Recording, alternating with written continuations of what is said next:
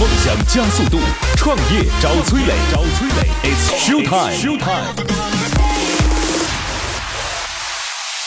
嗨，我是崔磊，大家都叫我创业星探。每年我要见到一千位创业者，带他们登上梦想之车，见到最优秀的投资人。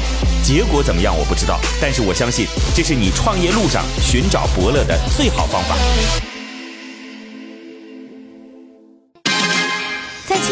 FM 或喜马拉雅 APP 上搜索“创业找崔磊”，收听“创业找崔磊”更多精彩节目。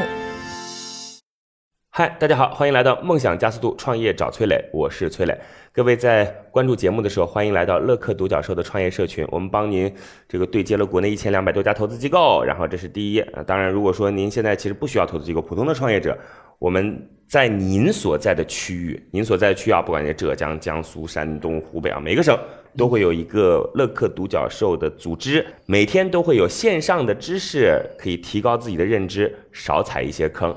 那总之呢，我们要当您创业路上的得力助手，然后乐克独角兽成就每一个创业梦想。我的个人微信号是八六六二幺幺八六六二幺幺，期待着我们通过个人微信来交流沟通。八六六二幺幺，有请今天投资人和创业者。今天投资人是来自于赛博乐投资的副总裁曾毅。Hello，你好，曾总。你好，崔雷。今日投资人曾毅，赛博乐投资副总裁，赛博乐宏创科技总经理，浙江大学在读博士，二十年 IT 和互联网经历。OK，曾总，您好像一直都比较关注于早期项目，哎，呃，这是可能跟我个人偏好有关系吧，嗯，人家都是做着做着做着都做到后面去了，你怎么这长进也不大，一直关注早期？因为我自己的资金量有限，真的 后面投不动。开玩笑，这曾 曾毅在赛博乐当中嗯，就是呃参与到的每一个产业园区嗯。背后的引导基金，很多就是一个园区啊，嗯，就是十亿以上规模的，就一个园区，所以这其实是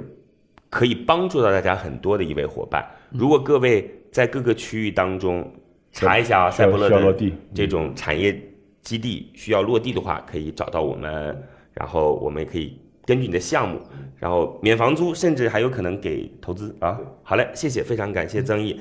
来，我们有请今天的创业者，今天创业者何吉波，Hello，你好，何吉波。你好，今日创业者何吉波，优势眼动科技创始人，北京大学学士，美国伊利诺伊大学博士，北京大学客座教授，清华大学正教授，美国魏奇塔州立大学终生教授。OK，你们公司的名字叫做优势眼动科技啊有限公司。优势眼动，因为名字大家也不一定记得住啊。做什么的呢？我跟各位讲一下，他做的事情呢，就是这个用摄像头以及红外来追踪你的瞳孔。嗯，有个机器啊，放在你面前，或者说你的手机也有可能，因为你的手机本身是有摄像头的嘛。嗯，是的，就是通过一系列的设备来追踪你的瞳孔，然后追踪瞳孔之后，知道您在看什么之后，可能有各种各样的服务应用场景。是的，OK，我们先把这件事儿搞清楚啊，到底啥意思？就是我不知道各位知不知道一件事情是什么呢？就是其实我们现在打开一个手机端的时候，对，比如说像一个页面，今日头条，嗯嗯，你虽然说手机很小，但是你关注的其实就只有一个点。是的，如果说有了这个关注瞳孔的设备之后，你其实就知道你在看什么。是的，而且我告诉你啊，不是说今天就是何吉波做了这个项目，就百度已经有了。嗯百度已经有了，而且百度它不是利用摄像头的，嗯，它不是利用摄像头，就是在百度的整个页面当中，你打开百度，它是知道你在看什么的，都知道它。是怎么根据你在看什么的？因为使用台式电脑的时候，或者使用笔记本电脑的时候，人一般来讲要把自己最喜欢看的页面拉到那个位置，嗯嗯，就是比如说中间是他认为眼睛要去看的位置，于是哪个页面在中间停留的时间长，哪个就是眼睛看的位置。它那个用的是鼠标记录对，呃鼠标记录的技术，对，没错。嗯但是他知道说他他来推测出大概普通人习惯在电脑的哪个部分来看。是的，但是何继波这个不是哦，他是真的来观察你的瞳孔，嗯也就意味着说你手机上的摄像头会捕捉到你的眼睛，嗯，然后捕捉到你的瞳孔的变化，然后会知道根据它现在所承载的这个页面当中，你到底看的是左边这个标题还是右边这个标题。是的，OK，那也就意味着说，尽管你没有点击，因为现在网站基本上是靠点击了哪一个 banner 条，点击了哪一个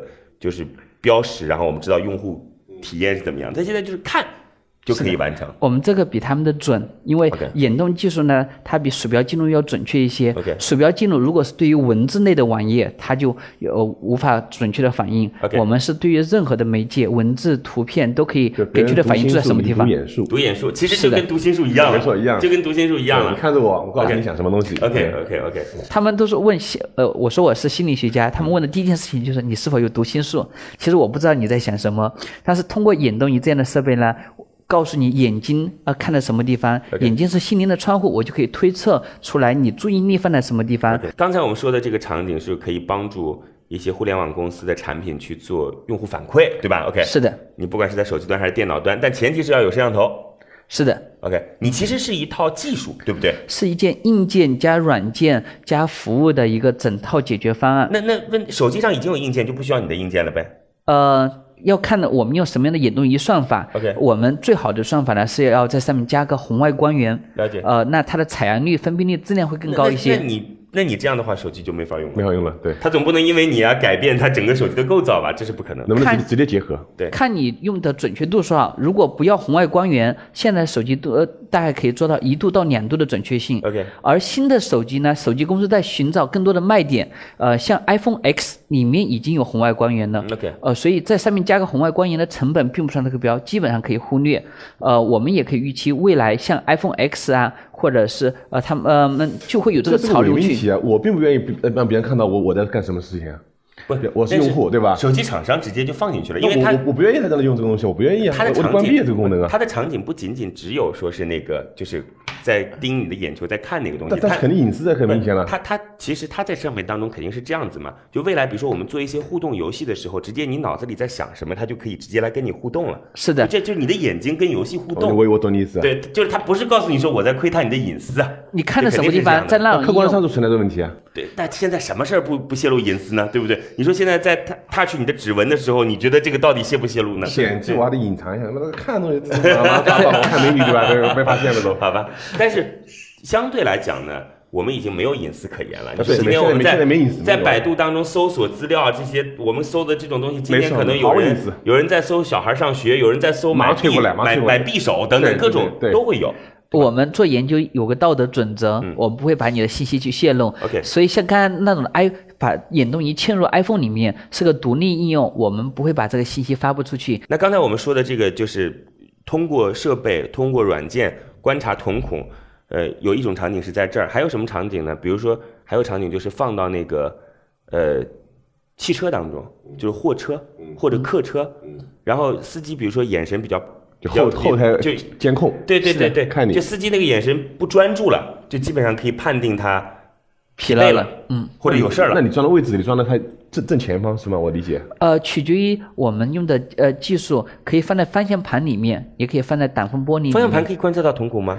呃呃，看你的这个摄像头的视野呀。嗯方向盘朝只要朝向它就可以，这是高级轿车中使用的一种方案的。OK 在高端汽车中，你们已经嵌入眼动仪了，主要两种应用，一种是去交互，呃，让你去选择屏幕这汽车上的一些按钮。就是它主要是这样，就未来大的前面的档前挡很有可能成为一个就是交互屏。这个准确度不算特别好对，呃，因为它是根据方向盘的变化来做的。没错它已经在这种情况已经是很困的情况下，而且呢，呃，根据方向盘呢，它是受驾驶场景去影响的。我觉得啊，最重要的不在这儿，最重要的在哪儿呢？就是未来我们的那个操控方式，现在是用手的嘛？对，就是当我有眼动仪的时候，我就可以用眼睛来操控了嘛。嗯，这才是很重要的一种方式。我今天盯着农夫山泉，它就自动亮了。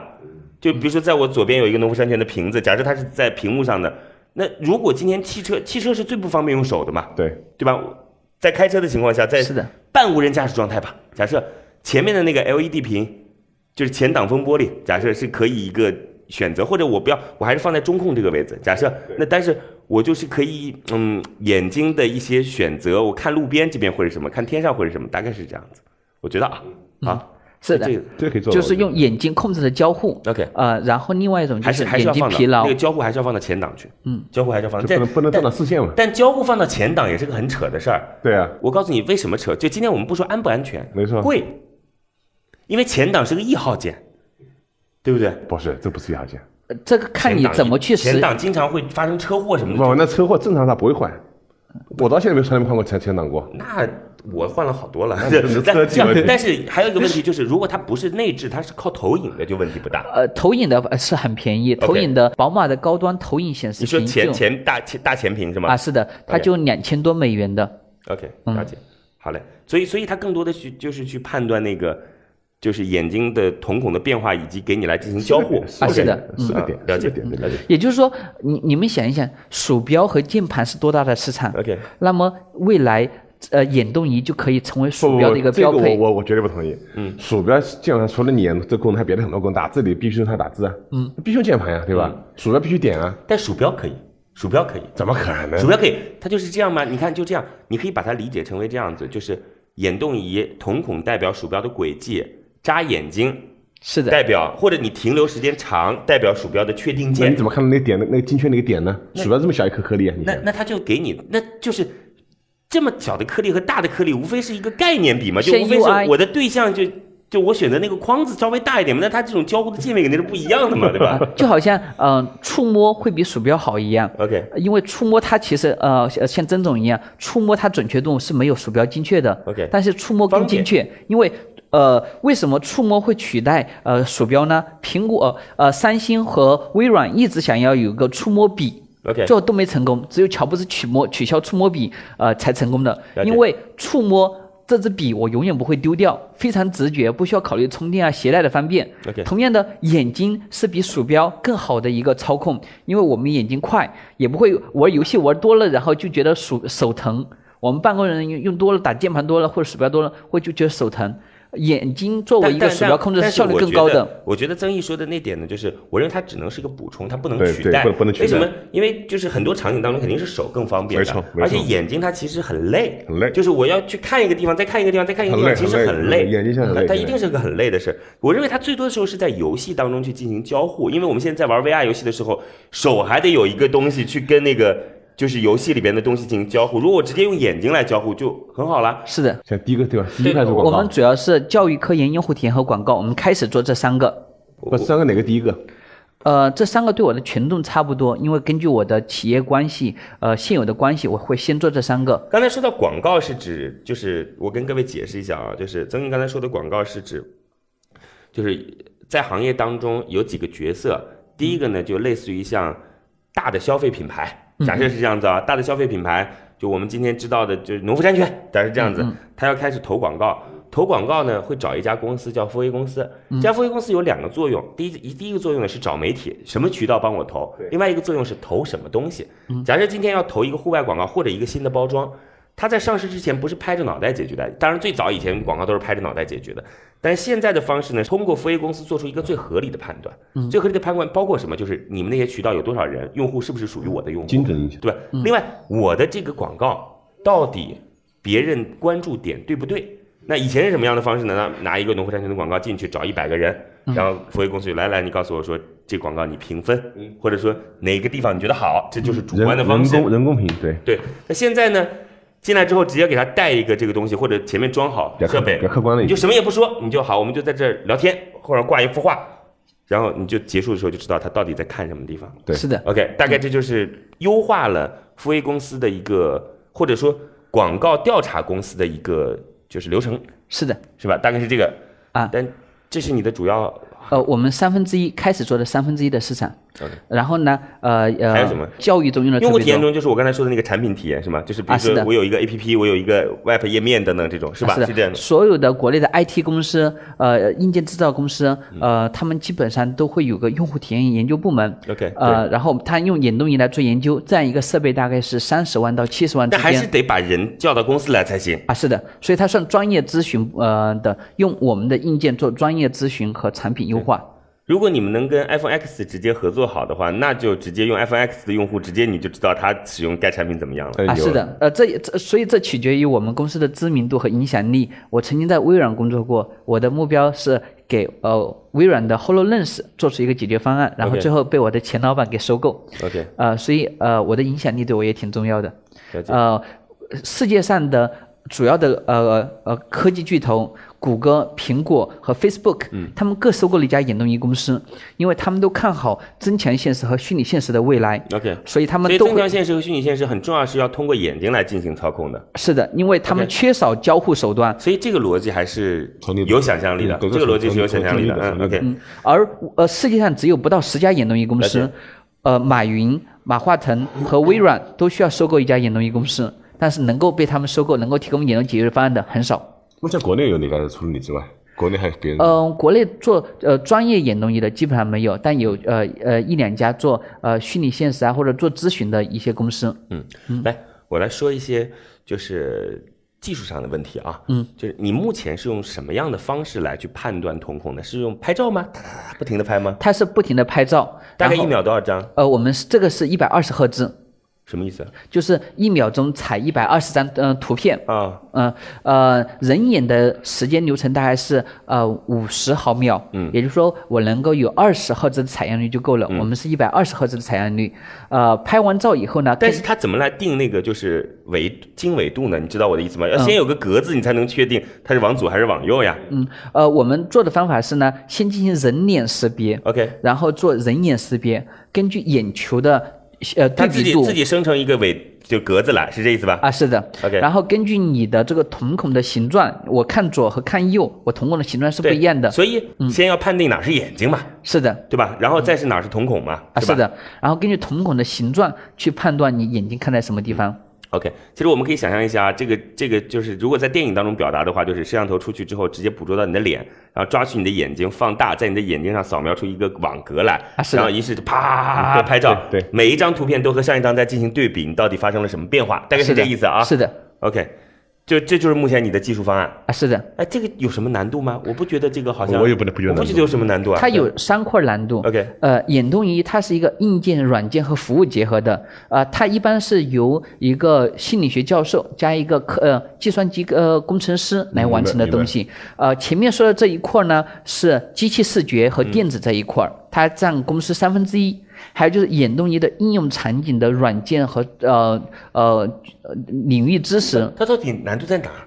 就是你跟我说的直接，它到底是拍照想一秒钟拍一百二十张不难还是因为这你都用的是集成别人的产品，也不是你自己的产品？难度在于它是个跨专业的呃一个的知识。没听懂，啊我懂我懂他的意思，那啥意思？又要心理学，又要计算机，对吧？啊是的两个跨专业的把它结合起来，做成这么个东西出来。但是它不需要心理学，为什么需要心理学？当然需要，他分析你的眼睛的这种这种轨轨迹啊，它分析还得要心理心理体验，它都都得从那出来。啊，还有的营销能力，主要这三块儿：计算机、呃心理学和营销能力。营销能力，营销可能因为它是个 to B 市场，哎，什么公司不需要营销能力啊要营销能力啊，？这个不是关键，这个营销能力因为是 to B，而且卖价是三十万到七十万。不这个不是关键。哎，那什么公司不需要营销能力？你给我举个例子。我把这个东西给你，我说这个东西值三十万 OK 你去卖给别人，你不一定卖得出去。哎，那乐客独角兽找一个合伙人要卖十万二十万，非刚需，对不对？我们怎么卖得出去？所有的营销产品都是一样的，都是要靠话术去。那以前我们说的解决方案，那你告诉我可乐怎么卖掉的？那么难喝，对吧？有些人觉得刚开始出来这个这这他他们的可乐便宜，他们说，呃，卖 to C 和卖 to B 东西不一样，需要你的行业影响能力，可乐因为我们做的是专业咨询。可乐不是卖 to C 的，不不可乐是卖 to B 的，因为他要先卖给经销商，经销商才卖给 to C。我们不纠结这件事儿了。我刚才还是没搞清楚技术类的难度在哪儿，你先说。啊，就是就门槛呃，一我需要一个高采样率摄像头和近焦距，那又不是你的东西，你都用的是呃，这是我呃。我们和呃我们的电子公司呃一起合作去生产的。这个呃呃做一百二十赫兹的微型摄像头做到这么小是挺难的。我们做的是三层板，所以这是有硬件难度的。呃，我们一共打了五次样，把它做的堆叠的方式把它做的很小。然后呢，呃呃，第二个就是软件。呃呃的东西，呃呃，它呃需要你机器视觉电子摄像头的一个综合能力，机器视觉电子摄像头综合，我始终没搞懂这个什么意思。你要用把这个机器视觉和写到智能手机、写到电脑上面去。OK 这是需要多个领域的计算机编程能力才行的。了解了，这我觉得也不是太大的问题。然后呢呃，你要找齐一个人，同时会机器视觉这这是指什么意思呢？各位就是讲说，你的这个眼睛的移动变化要和你现在比如说在看百度，要和百度那个页面的整个逻辑要相关联，才能够去判断出来是什么。这这也不是问题，但是对对。你要写呃能够写出这个程序的人，嗯。他不知道眼动仪怎么去应用，那这个应用场景的软件怎么去写？呃，做用户体验，，做心理学研究，嗯，也就只有你们公司才行，到你们公司来才能干这件事儿。但是他并不是，那别人成立一家公司也能干这件事儿，也能干。嗯。我现在不是说让你跟那些互联网公司的人去比，是指同类的竞争对。手比。你这然后就是第三个，眼动仪的起家和应用是起家于心理学或者我们科研的。也就是说，呃，你这个产品能否卖出去，你需要有学术影响力和专业影响力因为它本质上来说是拿硬件和软件去做咨询服务。你能找的人，比较比较我我要干，我也能找到这个人，当然可能没你找的那么快那么熟。来，嗯，谢谢谢谢何吉波，何吉波你是北京大学的本科是吧？啊，是的，北大的本科，嗯然后这是这是爱伊诺诺斯吗？University of Illinois，伊利诺伊大学。伊利诺伊大。学。伊利哦，伊利都很牛的大学啊，哇，跟我这是浙大也合作的都是。哇，这个因为眼动仪传统上来说都是一个呃教授和程序员去做出来的并不是所有的人都把它卖得出去。北大的本科，然后伊利诺伊的博士。是的，，OK，伊利诺伊是常春藤吧？呃，不是，但是它是美国公立学校 Top Ten，嗯，对，这我呃，是的。呃世界上是，然后是清华大学的教授，呃，我马上准备签考虑签清华大学的工作，哇，那很那很牛啊，这个。然后我在考虑签不签。然后魏奇塔州立大学的终身教授，美国，我应该是美国最年轻的终身教授之一。太厉害了，最厉害了太厉害了，相当厉害。太厉害了。OK，所以你现在做的就是这个事儿。啊，是的。OK 所以我基本上是把眼动仪卖给我的同行和我的学生们，嗯，呃呃，这是我的优势。OK 也就我可我的呃学术影响力，我可以轻松的卖出去，OK，呃，那这同样别人拥有同样的设备，他可能就找不到买家，或者别人不会买他的。就他的背景很强。谢谢。嗯哎，我问你个问题啊，就你过去做过生意吗？呃，我做过一些用户体验咨询，然后我家族也是做生意的，所以我对这事还比较熟悉。好，你选择了一个其实很难的道路，你知道吗？我觉得目前还比较轻松。你你目前的实际项目经营情况怎么样？你这个东西你是卖硬件还是卖软件，还是卖打包方案还是什么？呃，我硬件会卖硬件销售，嗯会呃做软件咨询服务，呃，我们呃都做。卖了多少个了？到现在？呃，我们现在卖了五十个。五十一个多少钱？呃，这个教育的方案的话，呃，比较便宜。教育是指什么意思？就是呃，我拿给他们高校去做学生的呃教学的，让他们学会怎么去用眼动仪啊，啊、但价格方案的话，学暂时不校学校有这个需求吗？学校有这个需求，因为眼动仪是心理学三大研究工具之一。嗯嗯呃嗯每个高校或者是说做行为科学的学科，呃，心理学、艺术设计都需要眼动仪。现在还不方便透露卖出去多少钱是吗？呃，具体价格的话，私下可以说。我看你已经融资融了两轮了，呃总共拿到两百五十万。啊，是的，那你现在公司能够就是保证自己的正常经营吗？呃，这没问题，因为我们公司今年会有呃四百万呃左右的订单执行。公司现在多少人团队？呃，我们公司呃全职加兼职有十几个人，一个月的工资成本大概多少钱？呃十几万。呃不到十万。那你们发的这么少啊？因为我呃创业需要控制成本，而我的关系呢，呃有些不是核心的东西，呃我是让我的助手或者学生们去做的。OK，了解。嗯，哎，你现在还有其他的一些职务吗？就是在除了这个公司的创始人之外，呃，我是很多大学的兼职教授，兼职教授，不很多大学的不用去报道打卡的这种是吧？呃，这事是学术界行界，私下可以告诉你啊，但看你的影响力，呃了呃，你是什么专业领域的？我是心理学和呃，我的教育都是心理学，但我做的所有的工作都是程序员。很厉害。我以前在微软和美国最大一家保险公司做过程序员，所以除了现在的教授，我的十年的工作经历基本上都关于编程的。就技术背景很哦强，，技术背景很强，很强啊，。我会十种编程语言。哇，太厉害了！你们公司有跟你搭搭档，比方搞业务的吗？呃，有我们有一呃比较多的营销人员。OK，嗯，国内现在做这样的公司有多少？就是做就是观察瞳孔的这个事儿的。嗯、有两三家。嗯，那目前他们的生存情况如何？呃，我不太了解他们的财务情况的。嗯，呃他们的业务情况怎么样？呃，和我们处于差不多的规模。你们都没业务，什么叫差不多的规模？哦哦，我呃，我们已经公司已经有销售了，而且还有几百万的订单。我是先拿到订单才开始创业的，OK，嗯，了解。也就说，这个订单协议签了，已经签签协议了吗？嗯，还口头的？我我们是有有个呃意向的订单和协议，他们今年呢已经帮我做了预算，好，呃，就采购预算已经呃给我们下达了，而且是呃故事什么，我在北大讲课的时候，呃，我的学生在这家公司，在我的甲方公司工作，带着他带着老板带着订单来找到我，呃，让我去呃去做的，所以我基本上是算向我的投资人去交付。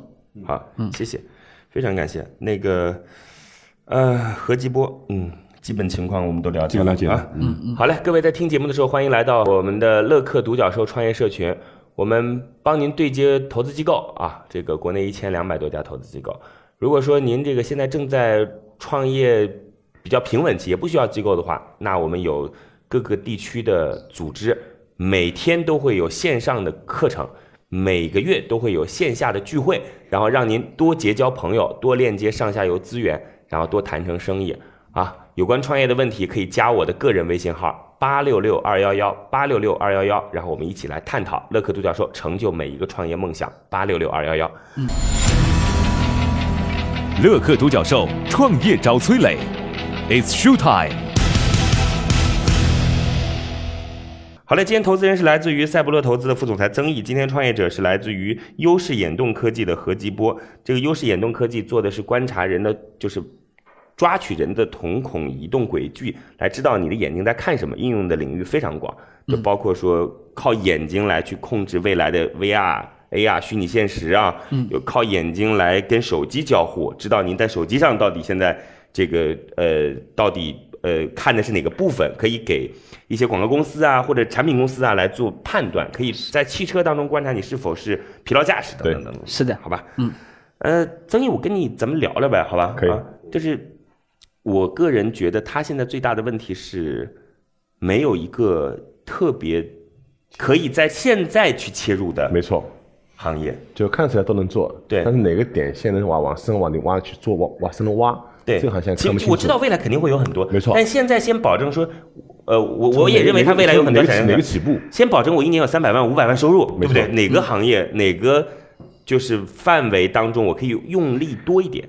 嗯呃，在教育行业和广告行业，呃，我的朋友们已经帮我今年准备了呃五百万左右的订单，这是百分之百可以执行的。呃，你的订单是朋友们给你的，什么意思？就我现在暂时没有做营销，我的影响呃影响力已经可以赚到，他们已经给我了订单了，我只需要今年按部就班的去执行，我今年就可以赚个四五百万。了解，就是你的产品全部是标准化的，还是需要将来给他们定那个定制的？哦不呃，我的给广告公司是给他们定制的，但是其他是就是哦，我和他联合开发，因为我是在北大讲课的时候，他找到我，呃，那他给了我投资，给了我订单，我专门给他去生产，他呃是一次性向我们购买二百三十万呃的订单，那我呃第一个目标去向他交付，我觉得啊，未来更多的一定不是卖这个硬件，对，不是硬件，我一定不是硬件。对我们来说你刚刚说就这么个东西，他们花几十万买，还你该定制还还再调整吗？这个产品？呃，他呃，我呃，我呃是生产的时候，每一个阶段都和他一个有很好的互动其。实买的就是一个摄像头嘛，就是一个。对啊，我觉得这对这东西要卖几十万吗？呃是的，我觉得这个东西就有点太夸张了。也呃，因为它在于它是呃 就我觉得现在政府软件硬件结合在一起，这个东西其实硬件成本、材料成本可以忽略不计。对，关键它技术，呃，技术，然后加专业咨询服务，呃，所以我们这个这还咨询服务，啊是的，因为你你们咨询也做吗？我我做用户体验咨询啊，我给一千多个人讲过用户体验，也就国内的呃呃好公司的你你现在有这个业务收入吗？就咨询这块收入？呃，我暂时呃，我在各个高校讲用户体验，我暂时主要在做软件开发和硬件生产，我暂时不去接用户体验，就是我是在北大和清华讲用户体验。我这样啊，我我嗯这是一个问题啊。其实我觉得现在到底他去哪个行业这事儿，我是心生疑问的啊。不够当然了不够刚才他刚才已经说了，他说朋友给了他关于教育行业的订单就已经五大五百万了，对吧？是的，嗯是，那就当我没说。呃，只是说呃呃这个东西呃行业生存我不太好去说，因为我是多个高校的兼职教授 OK 呃我也呃教了很多的学生，了解呃所以对我来说暂时不想去做宣传和去营销。第二件事情呢，其实就刚才其实谈到了，曾毅，你也认为他未来就是大家不可能要硬件要的多，对不对？我觉得它核心技术的因为我认为以后一定集成在所有我们已经没错，成熟的硬件当中手机里。面、Pad 里面、是电视里面，就对没错对对，包括汽车里面，是，就是它一定是集成进去的，而不会说是再给它加额外买没错个这个东西，这个我觉得这这我非常同意。呃，我就把这个东西嵌到里面。那定价是靠什么做的？呃，如果高效，我就是卖几十万，这是拿去做研究的，所以主要卖硬件前期没问题，前期没问题啊，是的。然后做 to C 买给汽车公司，我可能硬件免费送给他都没问题，我就去收他的疲劳检测的服务费，或者是收年费这样的形式。未来的所有盈利模式是极度没把握的，因为它整个商业逻辑是不不够清晰的。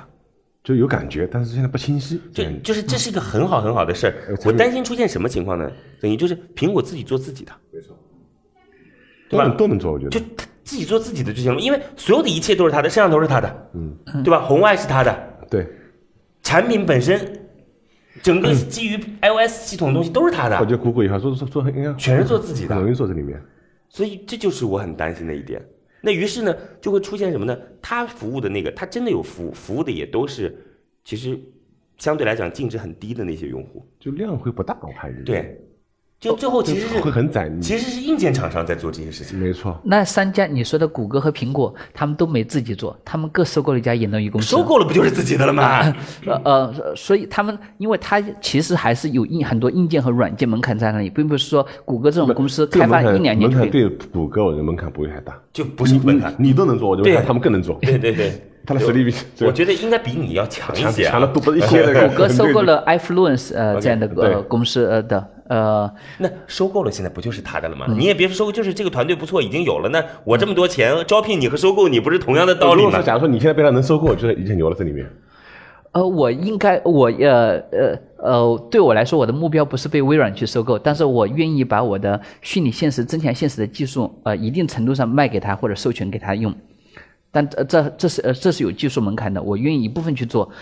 呃，对我来说，呃，更多的是呃在疲劳检测、呃用户体验和广告增加我的影响力。嗯嗯那我觉得今天就该跟去阿里谈你，就在今天就该跟阿里谈。我陪翠磊说的话，对啊，呃，如我的就因为你的技术不用市场验证的，所有的市场未来是阿里给你的市场。嗯，这呃阿里的市场是我一部分的市场，呃，我现在有能力给去，嗯，我觉得你应该这件事你得想清楚。嗯，就阿里也是全球第七大市值的公司了，对吧？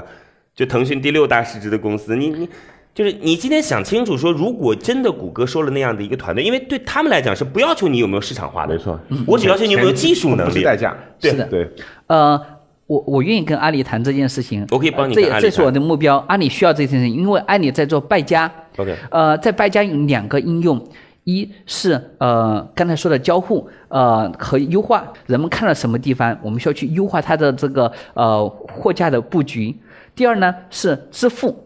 呃，那呃，在手机支付上用指纹进行身份验证和支付，那在虚拟现实中就应该用瞳孔中去做。现在已经可以用瞳孔刷脸来进行。刷脸啊，是的，嗯，它刷脸和刷瞳孔是呃有些不呃不一样的 OK 而且瞳孔呢不同颜色不一样，它准确度一样瞳孔是人最准确的一个地方。啊，是的，瞳孔是比指纹、刷脸所有的一切更安全的一个呃支付身份验证。科学就科幻电影里我们早就知道了。嗯嗯。OK，这那我觉得你现在的目标就应该非常清晰，就选择去不去阿里工作，对，对吧？哦呃，阿里面试过我，呃，我没去。呃，你现在去阿里工作跟那个面试是不一样，你是带着一个东西去，他是收购你这家公司，然后你去阿里工作。嗯，呃，我可以考虑，呃，看什么级别，呃，但是，呃，对于一个清华北大的教授来说，呃，阿里要雇我还是比较困难的。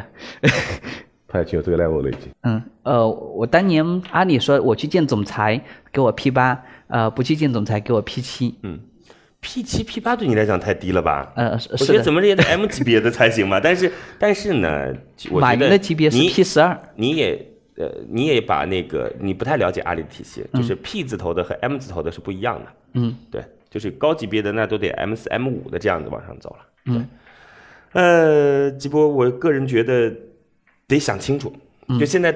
真的得想清楚，因为市场化应用这件事儿，你的朋友给了你五百万的单子，当然是件很好的事情。但是我认为，未来三十万想卖这样一台设备的场景是为数不多的，你一真的八一八是为数不多年要把这个路想清楚，真真的是为数不多的。但是我们我我我可以帮你来对接一下，阿里专门有一个投资部门，我们还非常熟悉，就是他们可以看看，他们也就专门关注这个领域。嗯，我对这件事情挺感兴趣。OK 我对阿跟阿里巴巴工作也很感兴趣。呃，只是工作的形式看是全职还是顾问。好呃，因为呃我的师姐在阿里，呃呃很好，我也有很多朋友在阿里的。好，嗯，谢谢谢谢吉波，吉波那就这样吧。您如果要融资的话，要多少钱呢？是吧？呃，我们基本上谈妥了一千万的呃呃投资占百分之十五的股权。OK，了解。你们这事儿已经基本谈妥了是吧？呃，基本谈妥，我嗯就准备谈具体的投资的条款，然后准备签字。好，谢谢。那我们今天就不用曾毅给答案了，好吧？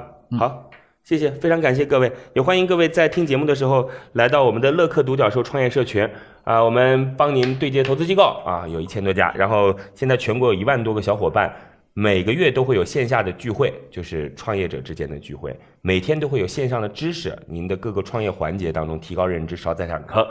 然后乐克独教授成就你的创业梦想。我的个人微信号八六六二幺幺八六六二幺幺，创业的问题有问必答八六六二幺幺，再见。在蜻蜓 FM 或喜马拉雅 APP 上搜索“创业找崔磊”，收听“创业找崔磊”更多精彩节目。